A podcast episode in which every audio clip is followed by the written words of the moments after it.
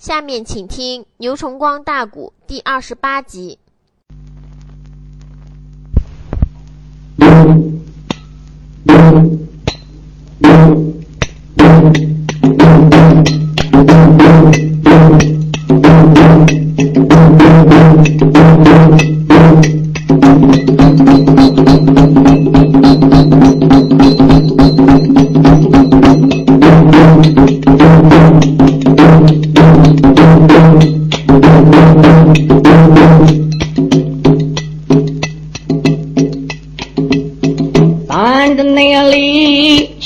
轻巧云阳刚把令啊，相约妻子为选唱正风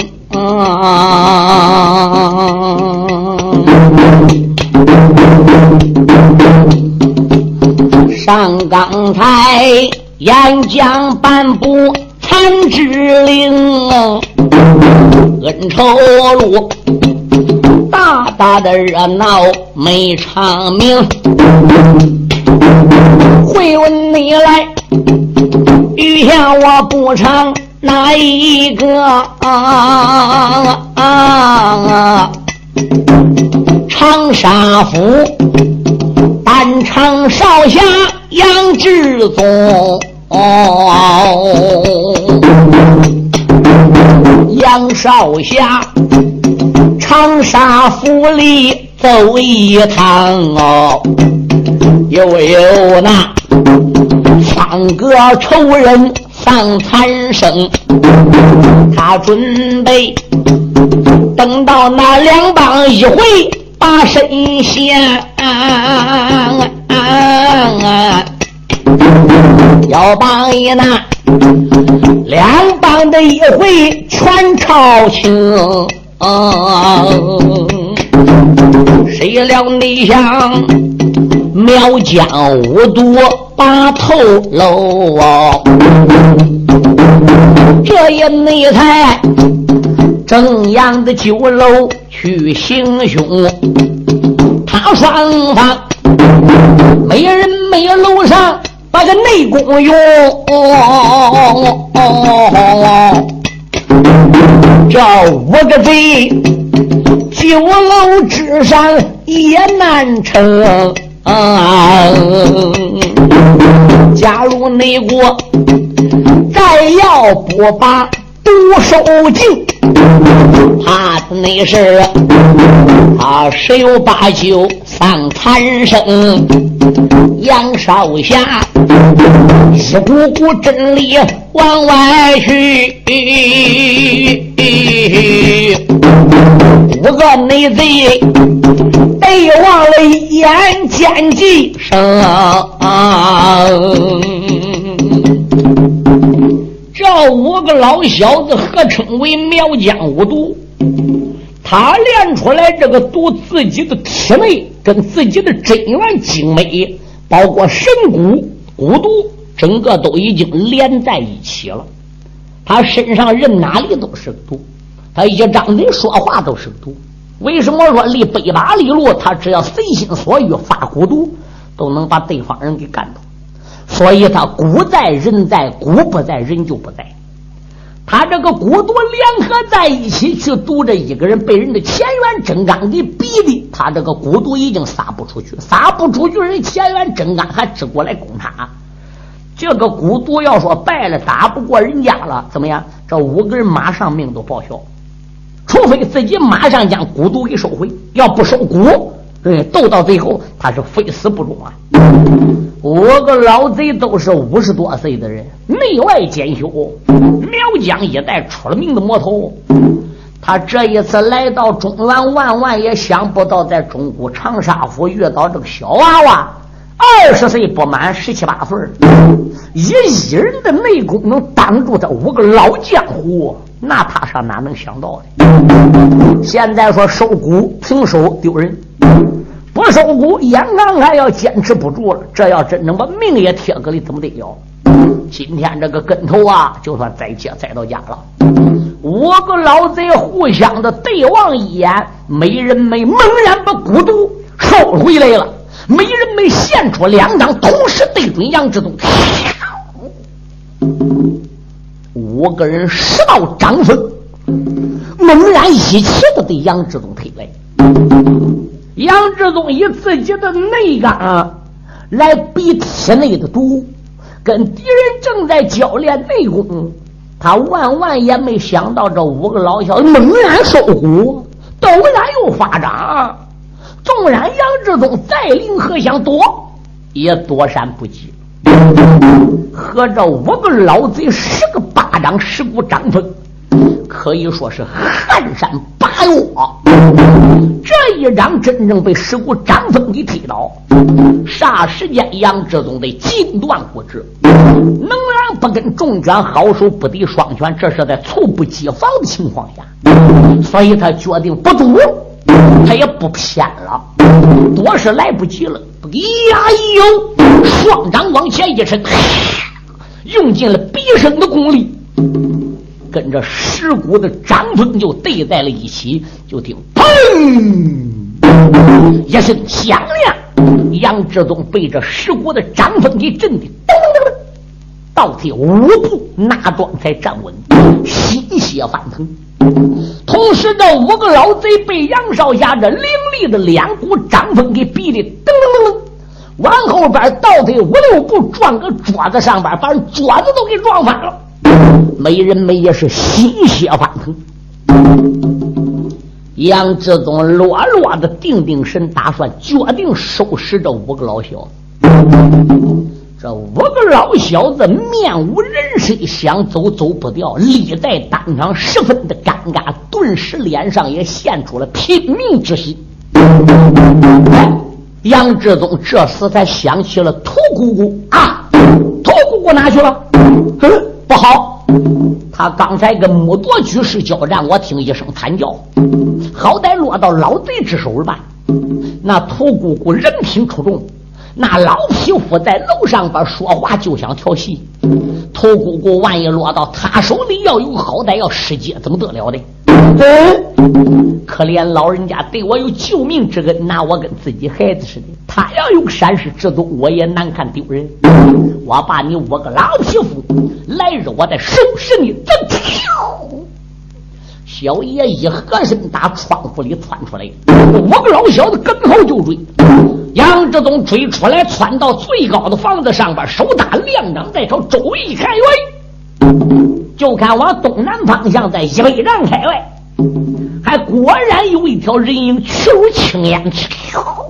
杨志东心中暗想：那可能就是老匹夫木铎。我的追撵，一高就低，穿房越阶，噔噔噔，不多一时，追出了长沙府了。再看这道人影往东南方向去，离有五十丈，再追还有四十丈，再追还有三十丈。坏了，不好了！虽然当中距离还有三十丈，那个老贼噗呲一头钻到竹林里边等杨志忠这时候再钻到竹林里边个找，找不着人。哎呀，志忠啊，志忠啊，坏事！练武人冯元是个大忌。本来我为屠姑姑不惜前方的敌人一暗器伤我，刘梅听我直接进来。虽然距离相距三十丈远，但是这个老匹夫钻到这个林子里边个拐没拐弯儿，一旦要搁里拐弯抹角那么一跑，我如何在这竹林里边找人呢？嗯，这个竹林大呀。嗯，虽不能说眼望不到便可怜，也是近百亩的一大片。你说这一片的林子，我找到这，他拐到那；我拐到那，他钻到这了，这怎么样个找法呢？嗯，小爷就在这竹林子里边，按自己的脑袋之骨砸，唉声叹气，轻轻的迈动脚步，缓慢的向前接走。一边走着，俩眼留神，老吼吼奔这个竹林子每一个角落，慢慢的用目所扫。嗯，正走之间，隐隐约约，似乎能听到一点点声音。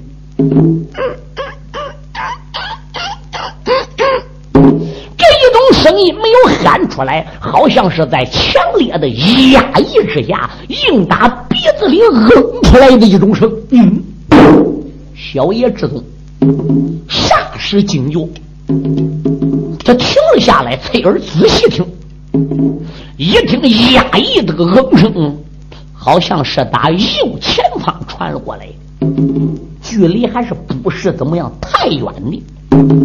志宗高抬步，轻落步，蹑手蹑脚，迎着压抑的嗯声往前走。走了四五丈啊，声音越来，他越能听大，怎么的？他距离近了。他山虎目又在这竹林子里边搜，一搜之下，大失精神，魂都好吓掉。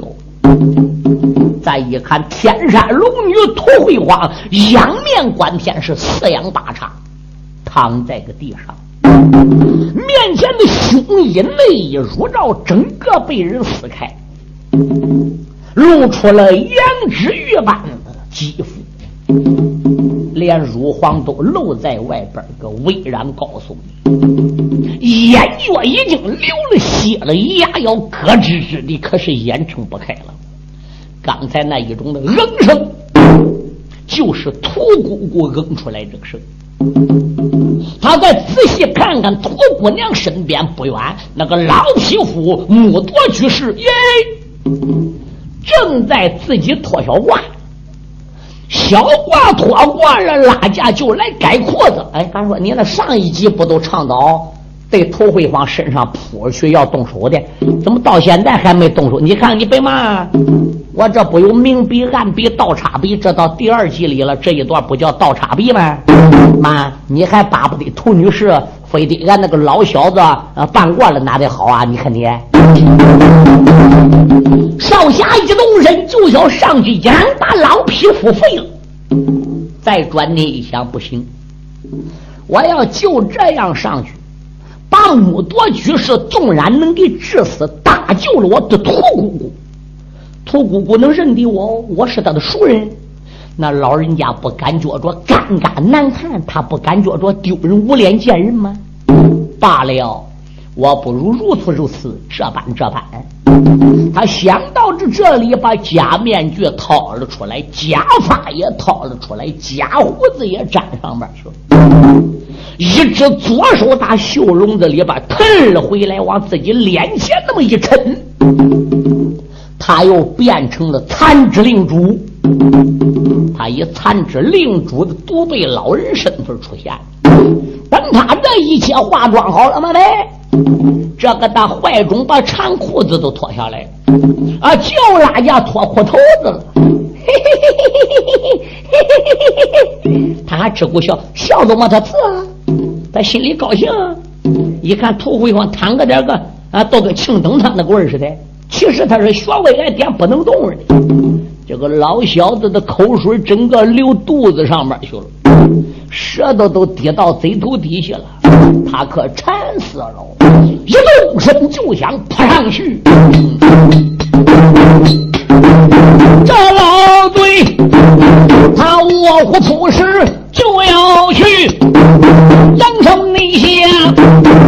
关紧要没之力。嗯，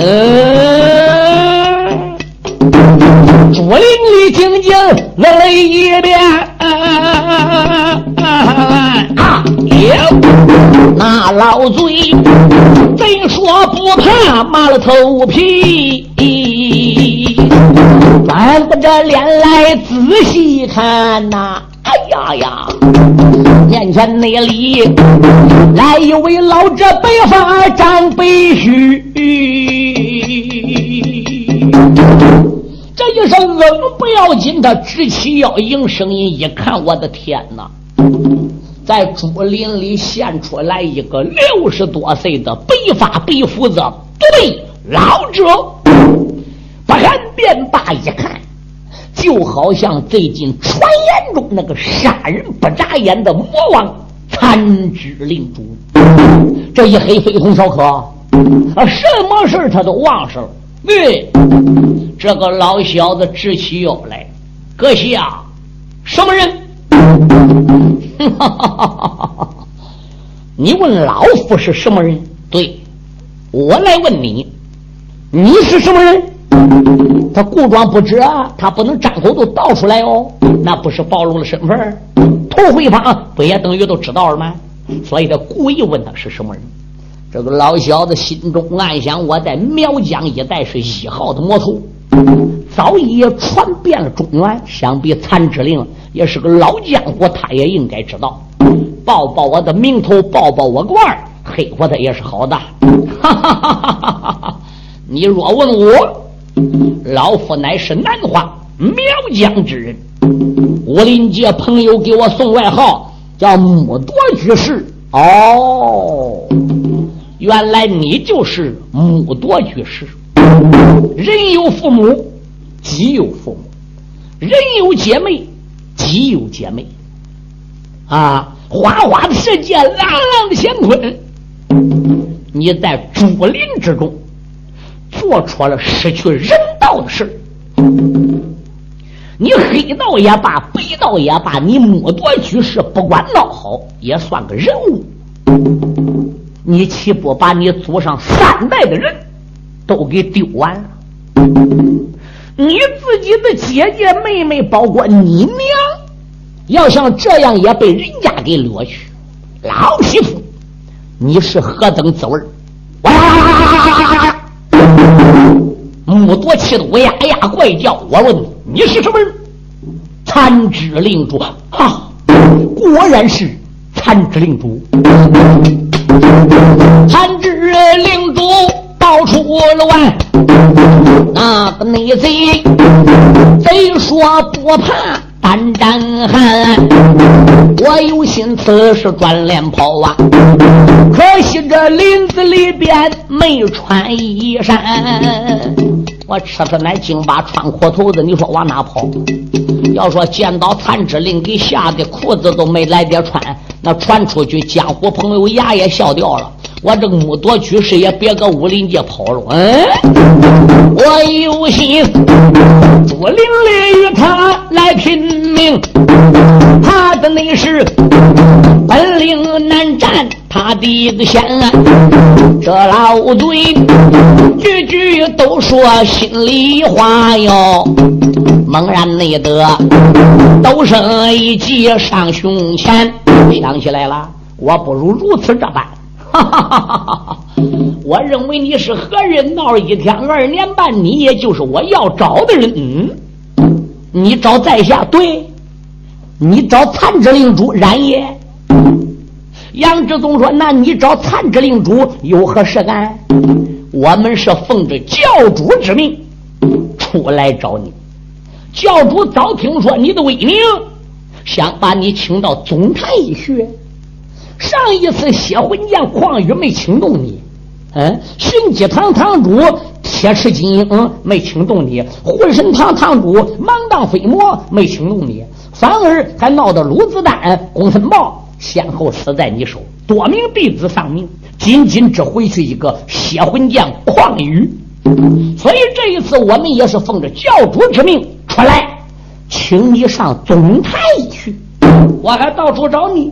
你也在竹林里现身了，那你让在下把衣服穿好，这我就跟你走。慢着，你不是苗疆的人吗？对呀，你既然是苗疆的人，南荒的人，那不用说，你是跟那五个老毒怪一对来的喽。嗯，杨少侠明知这一句话似乎说漏了嘴，当时他就说了。你指的是哪五个老怪？少侠说：“我指的是苗疆五毒，因为老夫在长沙现身，我曾经也见到过苗疆五毒。他也是苗疆人，你也是苗疆人，大概你们是一起来的喽。”呃，木多说：“不错，我们正是一起来的。那你说你们家的教主请我，又谈到了神虎堂主、寻妻堂主死在我手。”那不用说，你也是一魔教的人喽。哎呀，在下不但是一魔教的人，而并且我还是一魔教青龙堂堂主。好，既然请我上总坛去一趟，本令主就跟你一起去。不过你不能叫我失望，你得说说你一魔教的教主姓啥名谁，为什么要跟我结为朋友？他跟我究竟想结一个什么样的朋友？你阴魔教发那么多的人力财力，非要把我弄到你们阴魔教总坛，是什么目的？血魂剑上一次几个人伤了死了，都因为没跟我说实话，才落那个下场。你既是青龙堂堂主，当然知道底儿。那么今天你就必须把原因跟我说明，讲不出个原因，拔不出个老根儿，那你别怪本领主。对待你不起，嘴里说对待你不起，哗，大肚背那么一呼，他奔着天山龙女土匪方那个地方啊，就呼去了。这一招乃是北风和尚教他的，怎么样？挥袖解穴。心想：我不能叫姑母躺在那边，万一要有旁人来看见，怎么得了？还离好几丈远来，这袖子一呼，呼啦一股风去了，把天山龙女的穴道全部解开。天山龙女腾着站起身形，心中暗想：我要杀这老匹夫。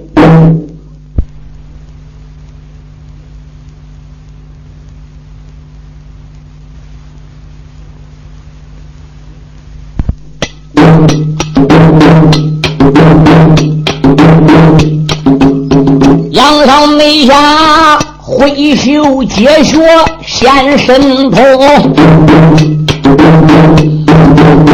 头骨内娘站起来身形正一声，啊啊！忙忙你的来把衣服整理好啊！一弯腰才把剑来领啊！童姑娘在楼上边个，虽然穴位被老贼制住，人挨他袭来了，那口剑，童姑娘还一直是抓在手里。但是他穴位一被制住了，剑抓个手里，可是手不能拐弯，膀子不能动，他不能杀人，所以这股剑始终还丢在他身旁。现在把个剑抓过来，那他还愿意那个老怪物吗？喝一那声，贼子木多哪里走？我叫你你宝剑之下去送终。哦，举起来宝剑就要砍，慢着！残肢令主开了声。残肢令主是土匪荒的救命恩人，没有残肢令主的话说，土匪荒今天是下场难收，后果难以设想。虽然说歪个那一旁穴位被治，头不能拐弯，不能说话，嗯。可是他的耳朵能听到木多居士跟残之令的对话，他脑子没失灵。现在站起来了，发现了残之令果然是传说中六十多岁白须白发的独背老人。那当然，独背老人说怎么着，那么天山龙女就得怎么着喽？嗯，他一举剑要砍木多，慢，单背一回不让他杀。那么涂慧芳只得往后退了一步。口尊道一声：“前辈，你。”杨志宗心想：“屠姑姑，我不能搁你面前暂时说实话。你尊我一声前辈，这叫我如何承受得起呢？”杨志宗说道一声：“屠女士，不必多说了，因为现在老夫还有话向木多要问，他还没有回答我，他回答过我了。”再杀他也不迟啊！我说木多啊，刚才老夫讲的话你听见没有？你家一魔教的教主姓啥名谁？为什么处处逼人？他一魔教大批的弟子非出来追寻我，非要把我给弄到你们总坛去，是什么原因？我跟他是没见过面的，他非要结交我这个朋友干啥？你今天不说出原因？别怪我对不起你，残肢令主，我木多光知道效命以魔教教主。至于你问的一切，别说我不知道，我身为青龙堂堂主，应该给众弟子树个楷模，就是知道了，我也不能讲。你今天在竹林里就算杀了我，那可以说这长沙府周围还有大批的阴魔教弟子，对，那可以说你逃不出我们一魔教的手里。那你是不说了，不说？对，我也是堂堂苗疆呃著名的角色。你想三招两式把我给治死，那也别怪我对待你不惜了。我们俩只有在这竹林子里边一决雌雄。好，那我要看看你个木铎有多大的本领。少侠刚说到这里，那老贼木铎抖擞了精神，前边一近身。亮起自己的双掌，一排山倒海的掌力，就推向了残肢令主。残肢令主将独袖一挥，用出了八成的乾元真掌，一掌迎去。那个老贼木铎，犹如被秋风扫落叶的一般，人。他身后的竹竿子就直过刀，直过刀，直过刀，刀出去有十丈开外，咣叮咚，狗晒蛋栽倒了。对，这时候呢，残肢领主把手一伸，血红一拳，往回一抓，说：“回来！”一股吸力把十几丈开外的那个老匹夫木夺去是，唰，还不如又给吸了回来了。仍然没吸到面前，不被老者探手入怀，唰。拽出来一尺五寸长，一面像锯齿，一面像剑人的毒怪兵刃残肢令。那老贼木多不见残肢令，便把一见残肢令头粉都吓飞了，身形上下步站住，被刚才那一股吸力哪里站得住？哎呀一声惨叫，双臂被斩，前心被哪了一个血窟窿，咣叮咚。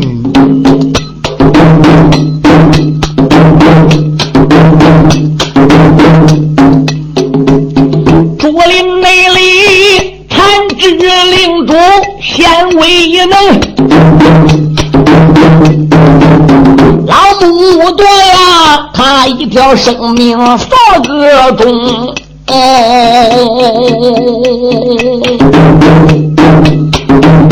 妇女下此时都看到啊，脑海内里一阵阵的翻波腾。嗯，人都说残肢领主本领大呀，今个那天我亲眼见到，说的不空。我的一心心来到了湖南长沙府，一心心见到他的真容，一看那是。我想来此地把他带大，到回头来土回坊得成人家的亲了。土姑娘啊，上前者一步忙施礼，弯腰又把前辈称。这一个前辈刚出口啊，残肢领主迈步行啊，残肢领主不敢轻他这一礼。他一抱拳说：“前辈刚弯腰，噔噔，残肢领主身形偏一半去了。兔女士不必客气，练武之人，保的是忠良良将，敬的是孝子贤孙，杀的是赃官污吏，宰的是采花淫贼。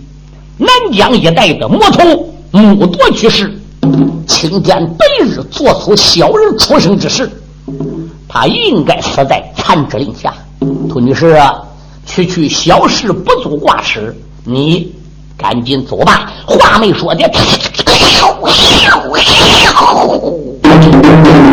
就听这竹林外边各有脚踪响亮，似乎有不少人往这竹林里边来。杨志忠说：“涂女士，赶紧走，防止他们一魔教增兵援兵到。”反而你还走着不便，快走吧！涂回坊望望残肢令主一抱拳，口尊道一声：“令主大人不言谢。”涂回坊忘不了你，那我就走了。一纵身，屠姑娘走了。他为什么就这样子走了，也没过于说多少客气话？他心里现在还叫着杨志忠嘞。杨志忠现在搁长沙府正阳酒楼个二层楼上，跟苗疆五毒搁一堆对着，还不知怎么样嘞。所以这个时候，兔姑娘也就没说别的，一动身就走了。杨志忠心中暗想：姑姑，你也该走了。天马上马已经黑了，我还得要到城东边七里亭去会会那南荒双雄洞中赤练的双尾毒蛇。目前外边来的不知是谁，我得走。可是他又看到木铎居士的死尸了，心中暗想也罢，我不如如此如此，这般这般。他弯腰一伸手，把木铎居士的死尸给掀起来了，大脚一点，噔，窜到了竹林的哨子上边个，在竹竿哨子上边个，噔噔噔，操，跃出了竹林，走了。往哪来？他也往这西北关长沙来了。到长沙府的东门外边个有一里多路。他还不如到东门正东这个大官道跟前，来到这官道跟前，把木铎居士这个死尸往路旁这树丫子上边一放，给木铎个死尸怎么挂个树丫子上，蓬头赤足，底板没有鞋，颈巴上没有衣服，腿上没有长裤子，对，两个膀子掉了，胸口窝一个血窟窿，就这样挂个个树丫子上边。他为什么要这样做？你往下听，我保险要交代清楚。杨少侠然后才钻进了路旁一片树林，抹去了头上的假发，抹去了面具和贾诩，怀里边一塞，又以原来杨志东的身份，实战轻功，奔七里坪而来。杨上内下，撒迈了脚步往前行，几里路，简单说来到七里坪，山一山二木的家子戏，哪有南荒两个双兄？嘴里边不骂的心里骂，但把那个双尾毒蛇骂出了声。我与你无缘，并无恨。孽龙内滩，你想着？泼妇血丹为哪宗？白日里正阳酒楼调约定，为什么今晚不见你的影踪？现如内今月亮上升三丈高，难道你说你两个老贼去逃生？站在那了。七里平上正安详，正少。这是内后有两道人影到来领啊！山一山二目的刘神汉，果然是南方两个双兄。二老贼迈步才把草坪上啊，喝一声娃娃杨志宗。南荒双兄老弟儿俩登上七里坪了。这个地方为什么叫七里坪呢？在长沙府东门外，距离此地正好是七里路。七里路这个地方大路旁呢，有一块地方，这一块地方比旁边的比较平坦，上边长年累月的又长了不少草，所以呢。人给这个地方叫草坪，离城门只是七里路，所以才起名叫七里坪。那么七里坪这一片的平地呢，并不太大，方圆呢也只在那么十丈八丈的距离。这两个老魔刚一现身，杨志宗瞟眼观看，怎么样？有打老魔来那个方向，吵吵吵吵吵吵吵吵，哟，来了好几十，老的、少的、男的、女的、高的、矮的、长的、短的、粗的、细的、黑的、白的，等等不一，可以说是三山五岳汉，七长八短人。这些人来干啥的？一方面有幸灾乐祸的，另一方面有落井下石的，还有呢是专一门来看热闹的。不过这些人大多数都是白天在城里正阳酒楼听到南荒双雄约战少侠杨志忠那个消息，那些人才来。白天搁酒楼要不得到这个消息，说两个人约亮东升时候搁七里坪比武。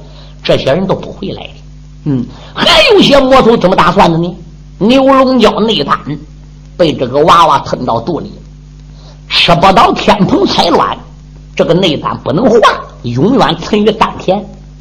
真正南荒双雄要把他打死了，我们上去把南荒双雄联合再干倒，把这娃娃杨志宗弄到手，把肚子嘎开，把牛龙角内丹给他掏出来，啊。关羽少侠在南海得到了天蓬彩卵，吃下去，融化了牛龙角内丹，两桩奇宝阴阳灌满他终身的精血，增添了百年功力。这又能有几个人知道呢？他轻而易举，这个话不会散布给旁人的。所以这里边还有来想牛龙角内丹的，包括南荒双兄这两个老家伙，今晚约战杨志忠的目的，就是想破釜取大。两个老贼笑眯眯就登上了七里坪了。娃儿果然信任也。杨志忠说：“你俩真会选地点。此话怎讲？我看这个地方风水很不错。你两人一生一世又交好，形同胞兄。你看这个地方又有草坪，方圆有十丈。如果在这个地方要起两座墓的话，是？”不是很好吗？你俩肯定是从前呐看到这一块风水宝地了哟。杨志忠这个贼，他也不饶人头。杨上内下，他倒说此地。风水好，二老贼一股怒火冲胸烧，出言来没把别人叫，娃儿你不知听根苗，老夫内胆，与你无怨并无恨内，为什内魔？你在俺面前傲气高，今晚你上七里坪受。俺两眼看啊，你跟俺南荒走一遭，俺二人收你当徒弟，保管内你将来在武林界里把名标。二老贼你言来我一语，直攻内他，哈哈的大笑两三遭。凭你这两块臭料。也配收你家小爷为徒？小爷今天晚上赐教你俩，那还差不多。好个娃儿，不知进退，那就别怪我对待你不喜。老二，什么事？看这个小子比数月前特别不一样，防止我们吃亏上当。我看还是俺弟儿俩一起上。这，两个老小子一动身，你拿练脚之势。一起对小爷就扑来了。小野杨志忠站在原来地方没有动，双掌往上边个一扬，就准备以自己的两掌来对双兄的四掌。他并没有残肢令主出现。所以当然两手都能使喽，一旦两手一起出手，再加上有八成的乾元真掌，他准备一招把南荒双雄毙命在七里坪。就在他两人还没有结交的时候，张队长还没有对到的时候，有打正东方，鬼哭神嚎，半空中，肉。下来了一个人，这个人正好落在杨志忠的脸前，这南荒双兄是站在个对面，双掌一扬，他替杨志忠把南荒双兄的四掌给赢去了。这两掌一推到南荒双兄的四掌，南荒双兄老弟俩一声惨叫，人被水出去十几丈开外。再定睛一望望，南荒双兄被人家一招内怎么样？给打得个绝气身亡。耶知来者他是谁，他在这七里坪前发了威。南荒双雄一声惨叫啊，美人你美，眼里也淌掉乌木水伸伸头张张嘴人间少个人，阴间多个鬼周围内周几十名群豪定睛得望，天妈妈。一个那个呀，非说不怕头昏飞，草坪上也没惊动哪一个呀。杨志忠一闪二目观明白，眼前里站着一位老道长啊啊啊！看模样，他可能也是黑道的贼。杨志忠一看，脸前动手插手抬这个杠子、接这个梁子的是个道人，年龄将近有七十，瘦跟个猪杆子似的，长得个贼眉鼠眼儿，头戴道帽，身穿道袍，腰里四套左蹬马鞋，赤手空拳没带兵。刃，就凭他这一招，把南荒双雄给揍死了。可想而知，这个老家伙不简单。老道笑笑，娃儿，看贫道这一招如何？嗯，杨志忠把头点点说：“还过得去。”怎么着？老道说：“还过得去。”啊！杨志忠说：“你这一招也只能过得去吧？”哈哈哈哈你只贫道我是谁？杨志忠说：“不知道。”好，我报个案给你。